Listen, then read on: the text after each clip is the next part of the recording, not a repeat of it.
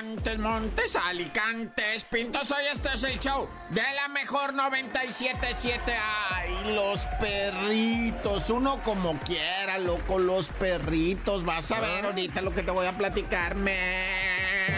Bueno, comenzando a primeramente con esta situación horrible que ocurrió allá en Nuevo León, donde fusilaron a seis personas, dos mujeres del sexo femenino, cuatro masculinos que fueron a parar al paderón, ¿verdad? En el paderón los pusieron, les dijeron, este, pues les leyeron ahí por qué iban a ser fusilados. No, no estoy broma, yo sé que parece broma, que parece de chiste, de película, no sé de qué te imagines tú de qué parezca, pero dicen, que por las características de la ejecución, va, que previamente los traían ya torturados, o sea, los, los habían agarrado primeramente, les hicieron cosas horribles, después los pusieron en el paderón y ahí, una vez caídos los cuerpos, como los fusilamientos de antes, fueron a darle a cada uno de los seis cadáveres el tiro de gracia, va, y posteriormente les aventaron unas bolsitas con sustancia, ¿verdad?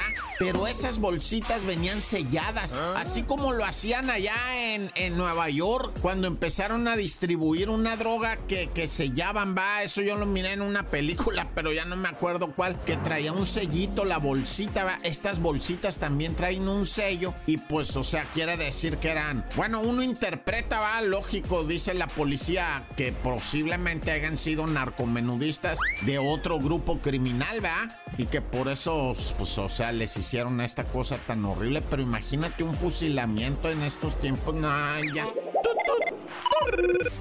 Y ahora sí lo que te decía de los perritos, pobrecitos. Seis perritos murieron calcinados en un incendio de un departamento ahí en la Nápoles. Se quería salir toda la gente corriendo. Afortunada y benditamente, ¿verdad? Salieron todos. 50 personas evacuadas. Solamente dos con quemaduras que no ponen en riesgo su vida ni nada. O sea, pues, sí sufrieron quemaduras, ¿verdad? Pero fueron atendidos, hospitalizados, están fuera de peligro, están bien. No, digamos que no, no, no pasan de segundo grado, bendito Dios, ¿verdad? Pero cuando los bomberos entraron ya macizo, se dieron cuenta que en el departamento, que no estaba ahí la dueña ah. o el dueño para avisar, ¿verdad? Pues había perritos, güey. Seis perritos murieron calcinados, estaban eh, chiquitos y se fueron a refugiar en una esquinita donde tenían su cajita, donde dormían. Ah, no, qué desgracia esta. Pero digo, cualquier vida que se pierde es una desgracia, siempre van allá. Sí se queda una agüita, va, de todo lo que pasa. Es que de repente esta sección es criminaloide, ¿no? Se pone bélico, bélico. Mejor ir a... ¡Corta!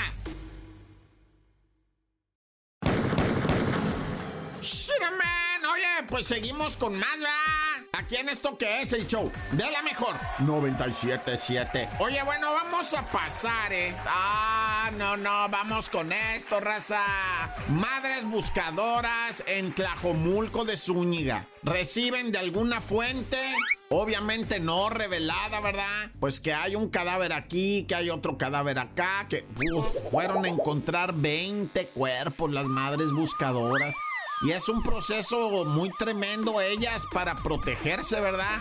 Constantemente están solicitando el apoyo de las fiscalías, de los policías, de todo eso. Pero, hijos, es que Mira, te voy a decir algo, ¿eh? O sea, estas mujeres de que arriesgan la vida, arriesgan la vida, loco. Y ya ha habido decesos de estas mujeres buscadoras. ¿Qué es lo que están buscando? Pues a su hijo, a su hija, a su pariente, a su afecto, ¿verdad? Que si se metieron en cosas de mañosos, que si eran inocentes, que eso, eso no estamos juzgando. Nomás están buscando el cuerpo, las personas, ¿verdad? Y por eso mucha gente, pues las mira feo. Pero ¿y tú qué sabes? O sea, si esa persona víctima era inocente o no era inocente o era culpable o no era culpable. Nomás estamos hablando de que estas madres buscadoras buscan a su hijo. Pues qué de mal tiene, men. O sea, la neta, men. Eso sí, pues yo sí lo entiendo. A las doñas que agarran una pala y un bote con agua y una varilla para enterrarla en lo profundo donde mira tierra removida y ahí la entierra y luego la saca la varilla y la huele,